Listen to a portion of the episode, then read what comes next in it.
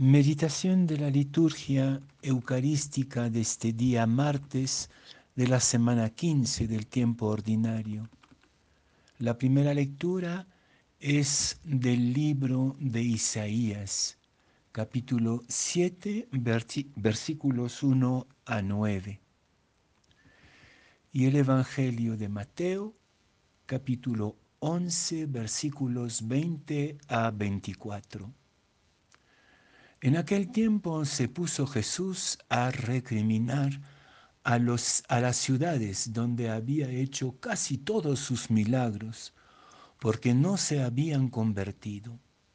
Ay de ti, Corazaín, ay de ti, Betsaida, si en Tiro y en Sidón se hubieran hecho los milagros que en ustedes, hace tiempo que se habrían convertido, cubiertas de sayal y ceniza. Les digo que el día del juicio les será más llevadero a Tiro y a Sidón que a ustedes. Y tú, Cafarnaúm, ¿piensas escalar el cielo? Bajarás al infierno, porque si en Sodoma se hubiera hecho los milagros que en ti, habría durado hasta hoy.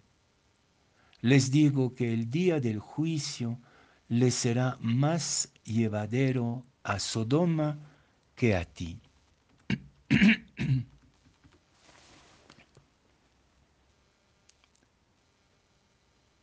Siempre es impresionante el asombro de Jesús en, el Evangelio, especialmente el asombro permanente ante la resistencia de sus paisanos a su palabra, a su propuesta, a sus gestos, a la belleza del proyecto del reino. Y yo también les confieso que me quedo muchas veces asombrados, asombrado, atónito ante nuestra resistencia a acoger la evidencia, la simplicidad la sencillez de la palabra de Jesús y de su propuesta. No entiendo, pero quizás será pura ingenuidad, que aún en la iglesia y nuestras comunidades sigamos con el egocentrismo, con la competitividad, con el odio, con la falta de confianza e incluso con la violencia solapada. Nosotros que escuchamos y meditamos supuestamente la palabra de Jesús todos los días, seguimos siendo más resistentes, más cerrados a la transformación interior que nuestros propios enemigos. Aquí Jesús habla de Tiro y Sidón, las ciudades paganas por excelencia, y peor de Sodoma, como el prototipo de la ciudad pecadora. Y Jesús está ahí asombrado, sin entender. Y creo que también nosotros tendríamos que dejarnos invadir por este ay, por este asombro ante nuestra lentitud en dejarnos sacudir por esta palabra. Será que me estoy volviendo chocho, pero cada vez más me asombra la fuerza del mal y la opción recalcitrante por el mal muchas veces entre nosotros mismos. Qué importante entonces, hermanos y hermanas, dejarnos tocar por la invitación a la conversión. ¿Qué cosa es la conversión? Es lo más urgente, lo más importante de toda vida humana. Voltearse, como María en el sepulcro fue invitada por el jardinero y por los ángeles a voltearse, a cambiar de rumbo, a dar la espalda a las viejas prácticas de muerte y a emprender un camino hacia la aurora, hacia la luz. Es urgente, es urgente.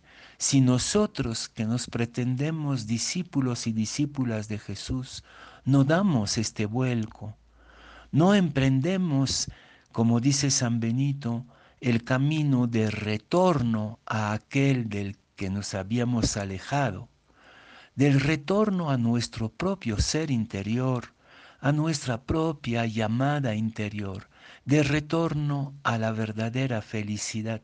Si nosotros, los que estamos en camino de discipulado, no nos volteamos, no emprendemos este camino, entonces, ¿cómo esperar que el mundo cambie? Hay que empezar por nuestras relaciones, por nuestras palabras, por nuestras comunidades. En los hechos de los apóstoles hay un solo pecado que no encuentra salida en la comunidad cristiana.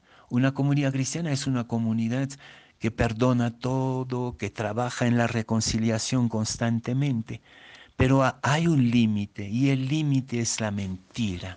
Acuérdense de esta pareja, Zafira y Ananías, que mintieron sobre el precio de los, de los terrenos que habían vendido. Mintieron y por eso fueron excluidos de la comunidad. El único pecado que nos excluye de la comunidad es mentir al hermano, mentir a la comunidad. Y esto en nuestra iglesia y en nuestro mundo es pan de cada día. Nos hemos acostumbrado a vivir en un mundo de falsedades, de mentiras o de media verdades. Hay que voltearse, dar la espalda a la mentira y emprender el camino del retorno. Hay que dar la espalda a la venganza, al odio, a, la, a todo lo que provoca en nosotros esta ira. En nuestro país todo es ira, ira desde la combi hasta el Congreso. ¿Cuándo dejaremos atrás estas prácticas, esas actitudes que nos destrozan a nosotros mismos para emprender el camino sencillo, sencillo del retorno?